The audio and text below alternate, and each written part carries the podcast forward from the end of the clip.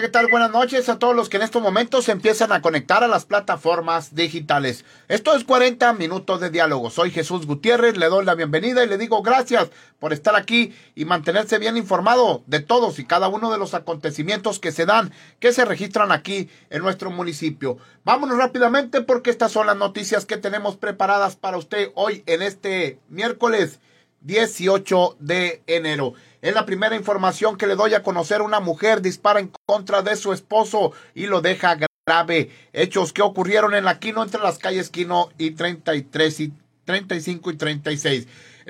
otra información también más que le doy a conocer. Encuentran hombre muerto allá en los campos de elegido La Islita, en los campos deportivos. Esa y mucha más información aquí en este espacio informativo. También recuerden, los invitamos a participar, a informar, a dialogar, a señalar, a mandar saludos si así lo quiere, lo puede hacer directamente y también a opinar. El teléfono que tenemos aquí en el estudio 653 10 278 41. Le recuerdo que estamos por las plataformas de Notifase como Estelar, Goyo Vargas, Atrévete a lo Imposible, La Prensa, Notiface y todas las que están enlazadas prácticamente a este espacio noticioso. También estamos por el perfil de Jesús Gutiérrez. La pregunta que tenemos de la semana, donde han participado más de mil personas en las cuales se refiere a lo siguiente, reciente los últimos ataques que se han dado entre los distintos grupos de pandilleros. ¿Usted estaría de acuerdo que se implementara un grupo policíaco especial que combatiera ese fenómeno? Hasta estos momentos, como le decía, han participado más de mil personas. Mientras tanto, son mil cien personas, mil cien un personas que dicen que sí están de acuerdo que se llevara a cabo un operativo especial. Mientras tanto, son 53 personas que dicen que no están de acuerdo. Esa es la participación y así se abre el tabulador.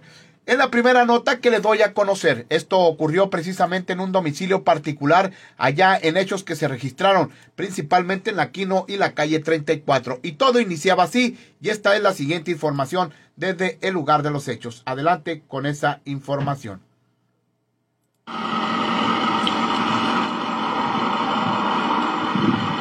Hola, ¿qué tal? Buenas noches a todos los que en estos momentos están sintonizando las plataformas digitales.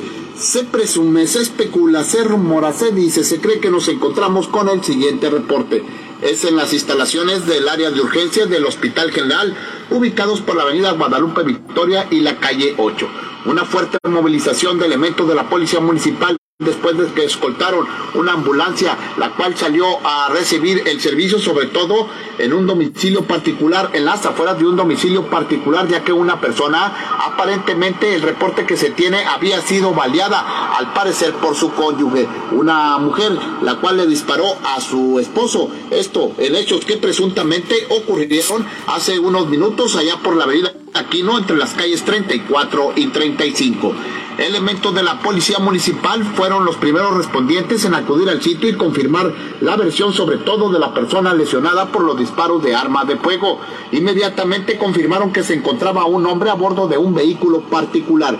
Solicitaron de manera urgente la presencia de los paramédicos de la Cruz quienes llegaron al sitio, canalizaron inmediatamente a la persona herida y lo trasladaron a un nosocomio de esta localidad, precisamente aquí en el Hospital General para recibir asistencia médica.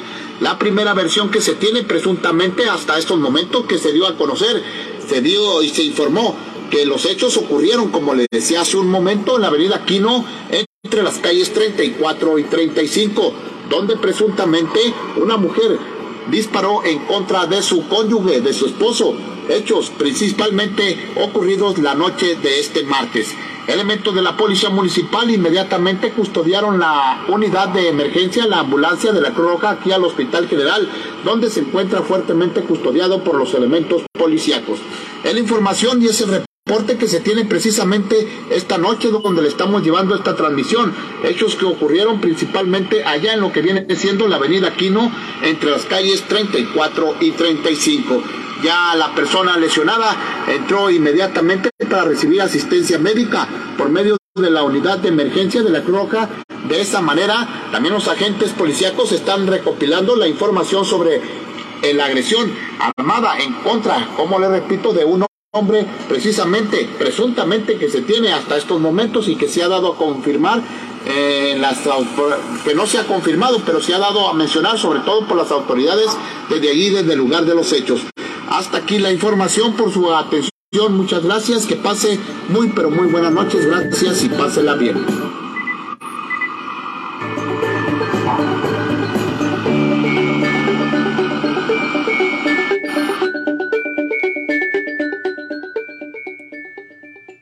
Bueno, eso es la información que se tenía en esos precisos momentos. Ya confirmando y ampliando todos los datos, se registra una fuerte movilización policiaca sobre el reporte de detonaciones de arma de fuego. Fue en el en la Quino entre las calles 35 y 36. Rápidamente oficiales municipales como primeros respondientes arriban al sitio encontrando a un masculino herido por arma de fuego a bordo de un vehículo. De inmediato piden atención médica a los paramédicos de la Cruz Roja para que trasladaran al herido al Hospital General.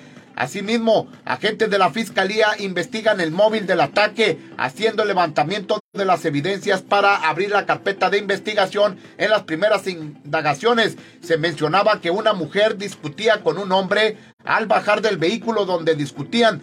Detonó el arma de fuego en contra del hombre, asimismo dejándolo herido. Información ya amplia de los hechos que ocurrieron principalmente la noche de ayer, allí en el Hospital General donde llegó el hombre lesionado por los disparos de arma de fuego. Esa es información completa.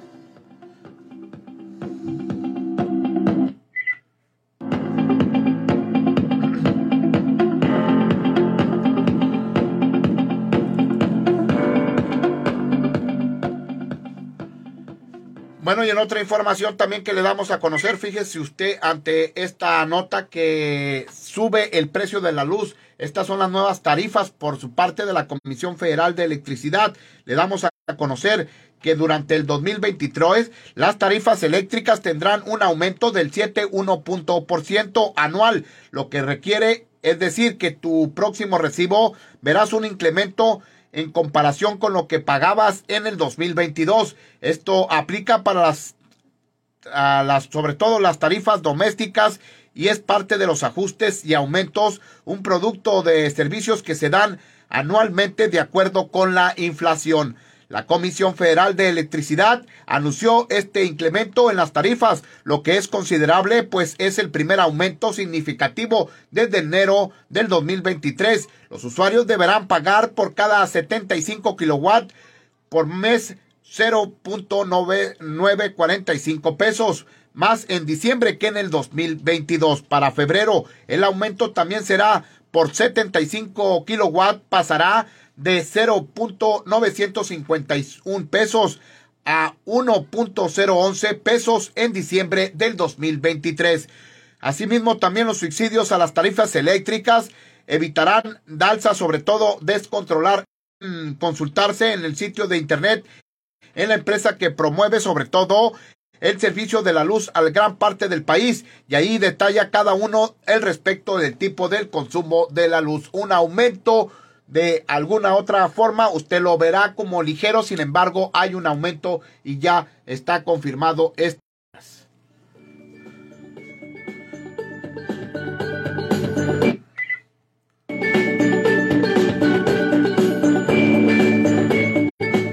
Son las 8 con 30 minutos, que no se le haga tarde para cualquier acontecimiento en puerta. Yudocas en San Luisino se preparan para estatal y micro regional. En esta información, con el apoyo del 29 Ayuntamiento, a través de la Dirección del Deporte Municipal, Los participantes de judo más destacados en la ciudad ingresan sobre todo este mes al gimnasio de la Unidad Deportiva Plutalco Elías Calles. Esto es para reanudar sus entrenamientos rumbo a las competencias estatal y la macro regional del 2023 como parte de los compromisos establecidos en el la calendarización de la Comisión Nacional de Cultura Física y Deporte de la CONADE para este año.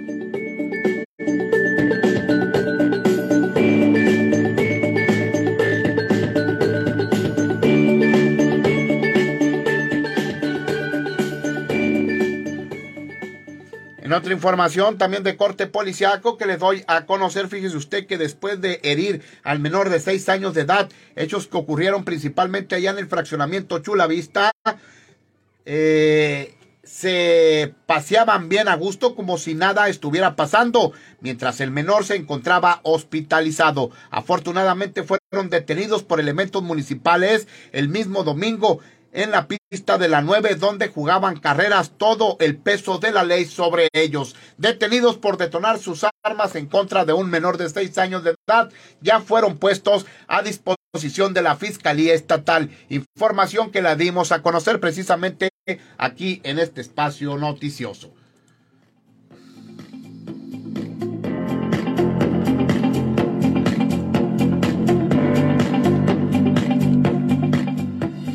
Bueno, en otra información también que le doy a conocer, se nos levantamos sobre todo con esta nota donde ayudamos a localizar, por favor, se buscaba a la jovencita Leistin Herrera, niña de 13 años de edad. Sin embargo, minutos después se mandaba un video donde se aprecia prácticamente cuando subía a un vehículo particular. En este video podemos observar claramente cómo la jovencita aborda un vehículo tipo sedán color blanco. Ahí se aprecia en el video. Pero así se aprecian esos momentos. Ahí en ese video podemos observar 13 años, una jovencita. Ya la fiscalía investiga sobre todo este hecho porque minutos, horas después apareció sana y salva afortunadamente a su domicilio particular. Como les repito, hasta estos momentos no se tiene más información sobre su estado, sobre todo de salud y qué o cuál fue el motivo por el cual desapareció así de esa manera a bordo de un vehículo particular. Es la información más reciente que se tiene respecto a este hecho. En otra nota también que le doy a conocer de corte policiaco, hoy por la mañana encuentran un cadáver sin vida. Estos hechos ocurrieron en los campos deportivos de béisbol del ejido Islita. Hayan un hombre ejecutado, estaba amarrado de pies y manos, presente impacto de bala en todo el cuerpo. El cadáver fue encontrado en los campos de béisbol del ejido Islita hoy por la mañana.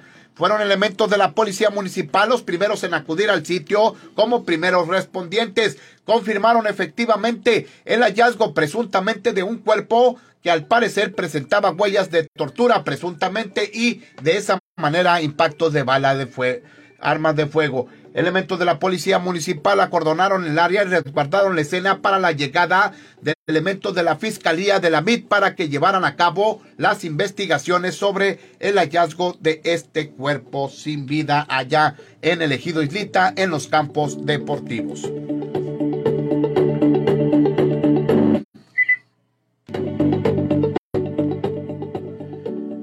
Vámonos rápidamente como en estos momentos están enviando los mensajes que nos envían principalmente por la plataforma de Notifase. Nos dice, como todas las noches, le damos la bienvenida a David Maldonado. Buenas noches, buenas noches David, gracias por estar aquí en 40 minutos de diálogo. También nos dice Benito Balcón, como todas las noches, buenas noches. Ya llegué, ya estás aquí. Gracias, Benito Balcón. También nos dice por ahí Graciela González, saludos amigo Jesús, saludos Graciela, gracias. Víctor Manuel, el hermano, esperemos si ya esté mejor de salud, sobre todo sobre la operación que tuvo. Adriana de Sanes, buenas noches. Lupita, buenas noches. Fernando, Mina, todos ellos, gracias por estar aquí en 40 minutos de diálogo. También por el perfil de, de Jesús Gutiérrez, donde también recuerdo estamos conectados y llevándole usted este espacio informativo, nos dice el hermano, por supuesto, Víctor Manuel, nos dice, doy muchísimas gracias a Dios porque me ha socorrido en mi operación de mi pierna y bendigo a mi esposa Rosa y Cela, amén. Gracias hermano y qué bueno, gracias a Dios que ya está mucho mejor. Asimismo también Galleta, mi hijo Jesús, el Junior, que ya inicia también sus primeros quininos en el periodismo. También Juan Torres, buenas noches, Rodolfo, Rafael, gracias a todos ellos que empiezan a conectarse principalmente aquí en este espacio informativo de 40 minutos de diálogo. Son las 21 horas con 38 minutos, que no se le haga tarde para cualquier acontecimiento. En otra información que le doy a conocer, este es un servicio social. Si tú crees que lo has visto todo y tienen la necesidad, mira este caso y puedes ayudar principalmente a esta familia. Información que nos da a conocer sobre todo el compañero Hilario, el de los picones, en esta entrevista que hace para solicitar ayuda. que trabajó mm, cuánto tiempo en el ayuntamiento? Siempre. Ahorita no recuerdo, ahorita no recuerdo muy bien, como casi 22 años. Casi 22 años. ¿Y está pasando un problema de...? Eh, fue diagnosticado con Alzheimer y que pues ahorita estamos pasando por una situación dura porque no recibe cheque, no recibe despensa.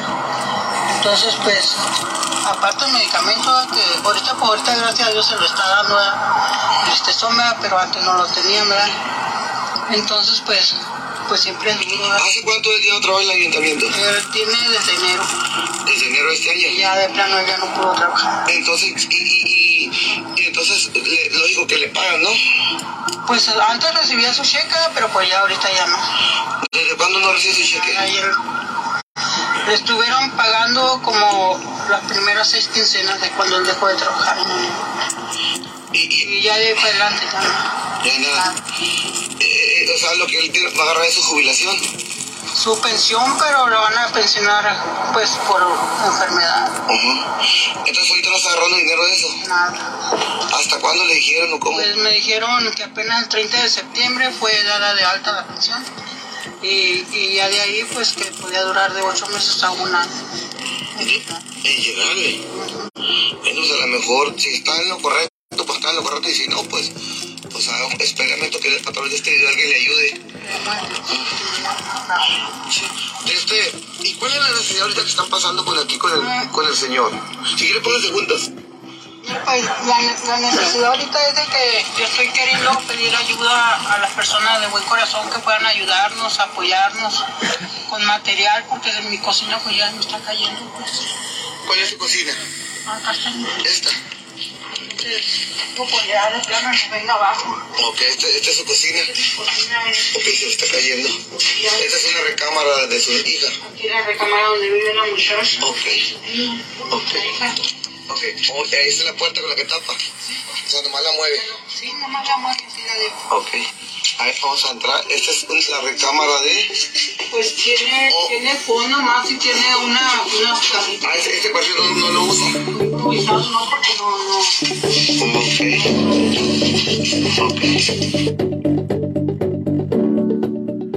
Pues ahí está, si usted quiere aportar, apoyar, lo puede hacer directamente, comuníquese principalmente al teléfono. Esta información viene aquí en este espacio informativo en la plataforma de Notifase. Es una familia que está batallando, sufriendo sobre todo mucho y necesitan ayuda en esta situación. Son en estos precisos momentos ya las 21 horas con 40 minutos. En otra nota que le doy a conocer sobre todo de corte policiaco. Esto está sucediendo allá en Yuma, Arizona. Agricultores de Yuma, Arizona dicen que el tráfico de migrantes en campos contaminan cultivos y amenazan seguridad alimentaria, amenazando la seguridad alimentaria de la nación. La crisis fronteriza está poniendo en peligro la seguridad alimentaria de la nación, dijeron con campos cerca de la frontera sur.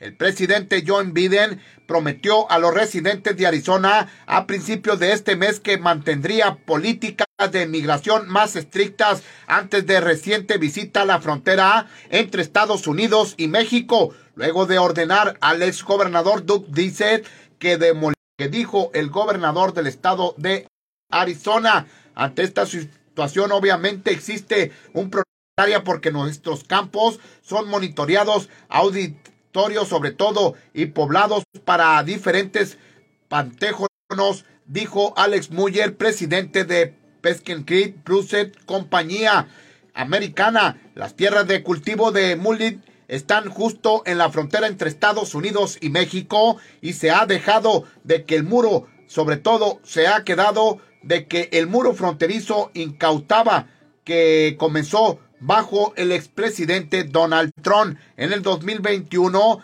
ha permitido una afluencia de migrantes que ponen en peligro la seguridad alimentaria de aquel país. El exgobernador también mencionó que ordenó la construcción del muro de contenedores temporal en agosto pasado para tapar los agujeros en el muro incautado pero luego accedió a retirarlos en enero y a raíz de una demanda federal interpuesta por la Casa Blanca. Así está la situación y eso es lo que mencionan por su parte allá en Estados Unidos.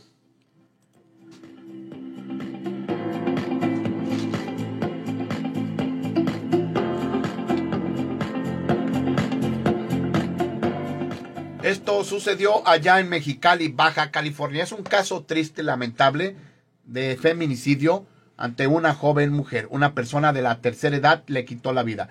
Pero fíjese usted que esto ya estaba previsto y las autoridades no le hacían caso, sobre todo a la denunciante. Esta es la siguiente información. Escuche usted detalladamente este reporte. Es que el viejo estaba pagando. El viejo pagaba para que no se quitárselos de encima, por eso nunca le hicieron nada. Le dieron protección a él, no a ella. Nunca, le, nunca lo jalaron, nunca le mandaron citatorio, nunca nada. Dariela Valdés Rocha, la joven mujer de 25 años de edad asesinada el pasado domingo en Mexicali a manos presuntamente de un adulto mayor de nombre Honorio, conoció a su agresor tres años atrás, tiempo en el cual fue violentada en repetidas ocasiones por el septuagenario. Incluso la madre de la víctima asegura que el aparente responsable la intentó matar en tres ocasiones, disparándole con arma de fuego, lanzándola por las escaleras y provocándole un accidente automovilístico. Es que ella, mira, ella carta aparecía con golpes y nos decía que era del gym. ¿Sí me? Entonces, una, en una, hace, cuando, cuando esto terminó, fue en marzo del año pasado, que la aventó por las escaleras. Entonces ella llegó, nos, me habló que, que abría el cerco porque ya venía. Y venía toda golpeada, se lastimó el cuello, usó collarín como casi dos meses. Venía toda golpeada y nosotros pues nos demandamos y después este eh, ella trabajaba ahí en Waldos de Gilbert y la mandó matar. Hubo disparos, donde yo llegué, a, me hablaron la gerente y cuando yo llegué estaba los soldados, la policía, yo pensando lo peor, pero gracias a Dios ella estaba bien. ¿Desde cuándo sucede En, en, en, ahora en, junio, en julio, sí. Y luego después este que le iban a dar protección, que le iban a dar seguimiento. Ella anduvo de fiscalía en fiscalía, nunca hicieron nada, ni lo encararon. Después ah, este, la siguió aquí en, la aquí en la, cedrón del, San Felipe y que ahí me hablaron que la tenían resguardada porque porque porque el viejo la, la jaloneó y que, que dijo que tenía dinero para que para que nadie le hiciera nada, que era el intocable. Y este y nosotros fuimos por y nos la trajimos. Y después la, la, la, la siguió y la hizo chocar, le pegó por atrás para que su cara con otro carro ahí por la, por la Lázaro Canolos y el Montejano y el carro de ella se destruyó completamente. Ante estos antecedentes violentos por parte del hombre de la tercera edad, Dariela Valdés acudió en su momento a presentar las denuncias legales a las instancias correspondientes. De hecho, las autoridades de Fiscalía General del Estado de Baja California y la Policía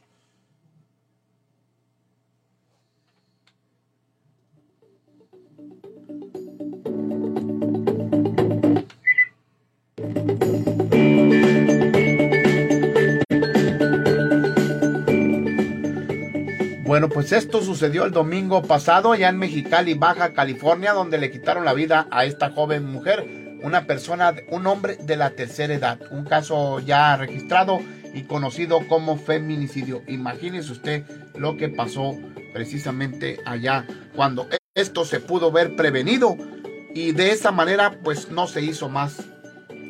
Perdió la vida en otro atentado que tuvo por parte de su victimario.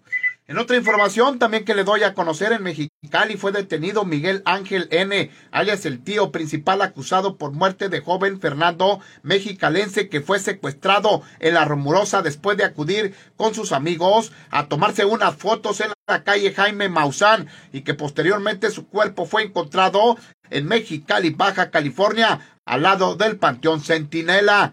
Se le acusa de los delitos de homicidio calificado en grado de tentativa, secuestro agravado. Después de lo sucedido, logró la identificación de criminales que presuntamente son responsables de atacar a las tres víctimas y de conformar como un grupo delictivo establecido en la Romurosa. Orden de aprehensión que fue ejecutada ante este sujeto ya está detenido allá en Mexicali, Baja California.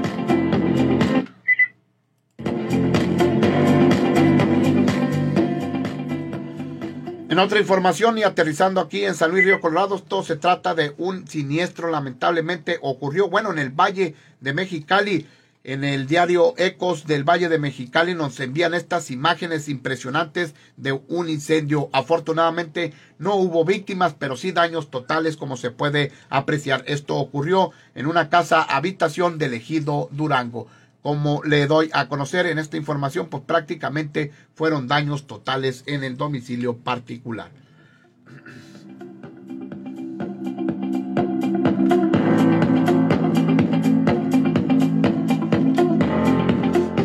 El día de hoy se tuvo la visita especial del gobernador del estado, Alfonso Durazo. Entre las preguntas que le hicieron los distintos medios de comunicación fue principalmente la carretera al Golfo de Santa Clara, entre otras más. Las respuestas fueron lógicas y ahora sí dice el gobernador que pondrá atención en esto. Eso es parte nada más de lo que sucedió allí en esa rueda de prensa, donde estuvieron los diferentes medios de comunicación. A un costado de él se encuentra el alcalde Santos González Yescas.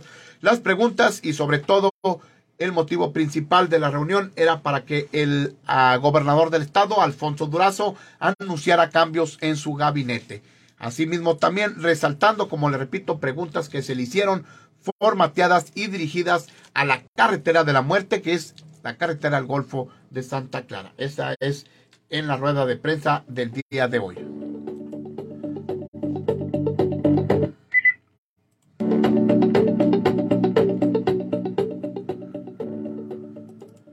Bueno, en otra información también de corte policiaco que le doy a conocer y aterrizando aquí en San Luis Río Colorado, detenido por allanamiento y portación de alma pulso cortante. Tiene registro de 95 presentaciones al juzgado calificador ponen a disposición de la Fiscalía Estatal a individuo que fue detenido en fragancia delictiva de allanamiento y posesión de arma pulso cortante, luego de que fue sorprendido brincando la barda del interior de una propiedad en la vía pública y que fue reportada por propietarios del inmueble.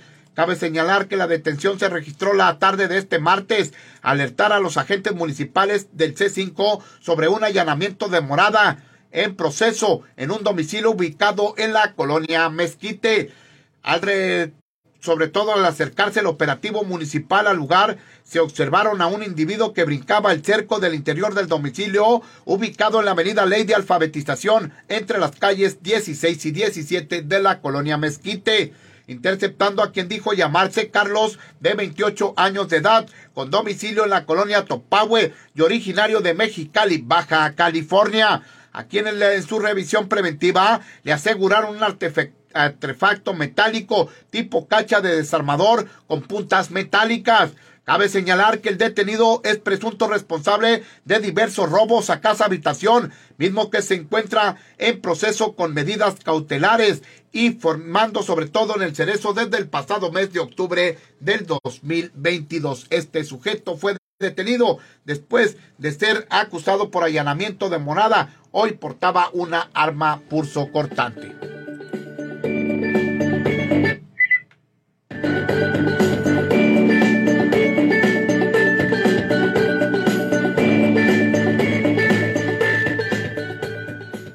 En otra información, también un choque tuvo lugar el choque carambola con una persona lesionada en la Tamaulipas y la calle 22. Esta es la siguiente información del compañero de noticias verídicas. Adelante con la información. En sitio, mi gente, ya van a llegar.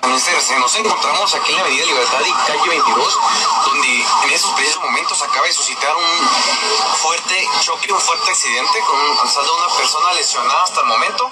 Ya están jugando aquí para médicos de la Cruz Roja Mexicana en el sitio, mi gente. Ya van a llegar, ya, ya están a punto de llegar los paramédicos de la Cruz Roja Mexicana. Es aquí en la Avenida Libertad calle 22, mi gente. Aparece una persona lesionada, lesionada hasta estos precisos momentos. La información que tenemos. Tres vehículos involucrados, es aparece una tipo camioneta Cherokee y el otro un vehículo al parecer Hyundai modelo reciente y un Chevrolet. La información que tenemos en estos precisos momentos, mi gente. Una persona lesionada aquí en Avenida Libertad y calle 22. Ya llegaron paramédicos de Roja Mexicana a prestar los primeros auxilios, mi gente.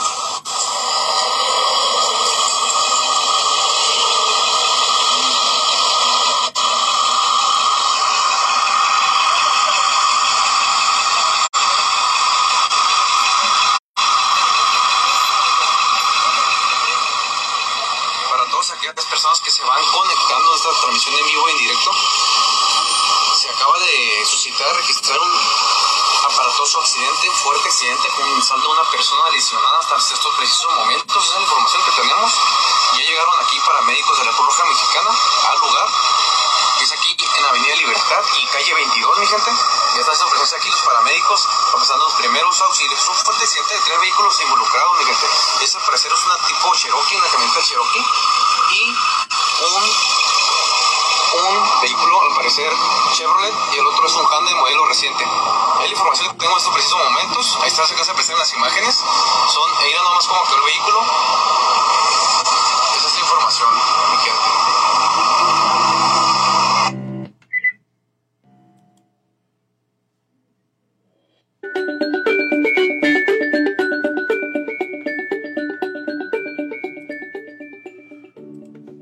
Bueno, pues ese accidente de tránsito cabe señalar en este reporte, elementos de la Policía Municipal llevaron a cabo inmediatamente la participación para trasladar a las personas lesionadas a un nosocomio de esta ciudad y de esa manera brindar los primeros auxilios a la persona lesionada. Asimismo, vámonos rápidamente con los que siguen interactuando con sus distintos mensajes por las plataformas digitales. Y nos damos y le seguimos dando la bienvenida sobre todo a Fernando. Buenas noches. También nos dice por allí Lupita Azares, buenas noches. Graciela, buenas noches. Y el hermano igual Víctor Manuel. También por el perfil de Jesús Gutiérrez. Javier, buenas noches. Aris Bonilla, buenas noches. Miguel, buenas noches. Marcos, buenas noches. Javier F, buenas noches. Y Ana Mireya Alvarado, buenas noches. Gracias a Rafael Jazmín. Rodolfo, buenas noches. Juan, buenas noches. Y todos ellos, gracias por estar aquí en 40 minutos de diálogo. ¿Y cómo se cierra el tabulador? Hoy en esta noche, en este espacio informativo, han participado más de 1.154 personas, de las cuales dicen hasta estos momentos que sí sería necesario implementar un grupo operativo que radicara y combatiera el pandillerismo en nuestro municipio. 1.101 personas dicen que sí, mientras tanto 53 personas se oponen y dicen que no sería de esa manera. Asimismo también vámonos como maneja hoy la tribuna en su diario principal. El apicultor Antonio Juárez se da a conocer. Ejecutan a balazos a un hombre en el ejido Islita en la portada principal del diario La Tribuna el día de hoy. Esta información precisamente aquí en este espacio informativo. Y vámonos rápidamente también con lo que es el clima para los próximos días y el día de hoy, como estuvo medio nublado de 17 a la máxima y de 5 a la mínima, con vientos de 11 a 24 kilómetros. Para el día de mañana estará de 17 a la máxima y de 3 a la mínima, totalmente soleado, de vientos de 10 a 17 kilómetros. Para el viernes 20 de enero será de 16 a la máxima y de 6 a la mínima, con vientos de 17 a 32 kilómetros. Para el día sábado 21 de enero será de 16 a la máxima y de 4 a la mínima con vientos de 21 a 38 kilómetros. El domingo de 18 a la máxima y de 2 a la mínima con vientos de 27 a 43 kilómetros. El lunes iniciará con 16 a la máxima y 6 a la mínima con vientos de 23 a 4 kilómetros. Este es el clima principalmente para el día de hoy y los próximos días. Hasta aquí la información por su atención. Muchas gracias. Recuerde, soy Jesús Gutiérrez. Primeramente Dios si nos da la oportunidad, estamos el día de mañana aquí en 40 minutos de diálogo. Recuerde, por las plataformas digitales y por el perfil de Jesús Gutiérrez. Gracias también le decimos a todos ellos. Primeramente Dios y nos vemos el día de mañana en 40 minutos de diálogo. Hasta la próxima y pásela bien. Bueno, antes de despedirme, el programa de San Luis en las calles, este sábado tendremos un invitado especial. Eh, la sorpresa no será sorpresa, pero sí, se lo vamos adelantando, es el jovencito del Chula Vista número 2, el cual tiene un testimonio muy importante sobre la pregunta que estamos haciendo del pandillerismo aquí en nuestro municipio. Hasta la próxima, nos vemos el próximo día de mañana. Primeramente Dios si nos da la oportunidad. Pásela bien.